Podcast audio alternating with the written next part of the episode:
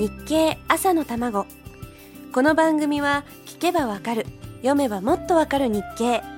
日本経済新聞がお送りします。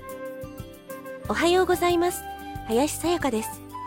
今年も残り2ヶ月というあたりから世の中で目まぐるしくいろんな出来事が起こっているような気がします。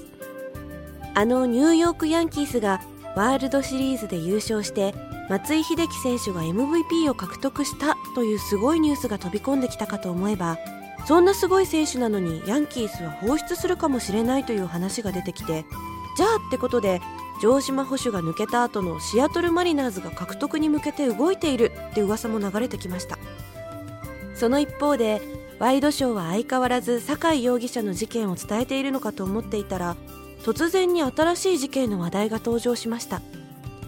詐欺容疑で逮捕された女性が実は結婚詐欺だけでなく人を殺していたかもしれないという疑いが出てきて大騒ぎです。その一方でイギリス人女性が亡くなった事件で容疑がかかっていた市橋容疑者が整形手術を受けながら逃亡している報道が流れおまけに福岡にも数日潜伏していたことが分かりまた大騒ぎです。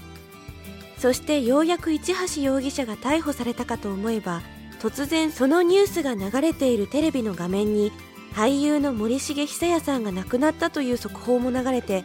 本当にもう目まぐるしいですね。ひどい事件かわいそうな事件胸が痛くなるような事件もありました。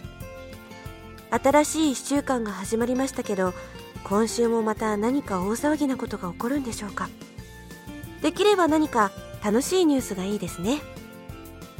事件の中にも経済が関係しているんだなと思う今日この頃でもありました。例えば市橋容疑者の事件。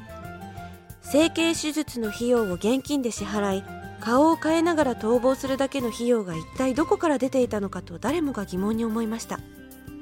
容疑者の両親に対する疑惑さえありました。まさか工事現場のようなところで働いてお金を貯めていたとは。その真面目さをもっと別な形で活かせたらよかったんでしょうに。逃げるためのお金がなくなれば何とかしてお金を得るために働かなくてはいけなくなりじっと潜伏していた時と違ってどうしても目立ちやすくなります。そこに逮捕のチャンスが生まれるわけですね。経済的な問題から起こる事件もありますし経済的な要素で事件が解決に向かうこともある。本当に経済は奥深いなと思う今日この頃。続きはまた明日のこの時間です。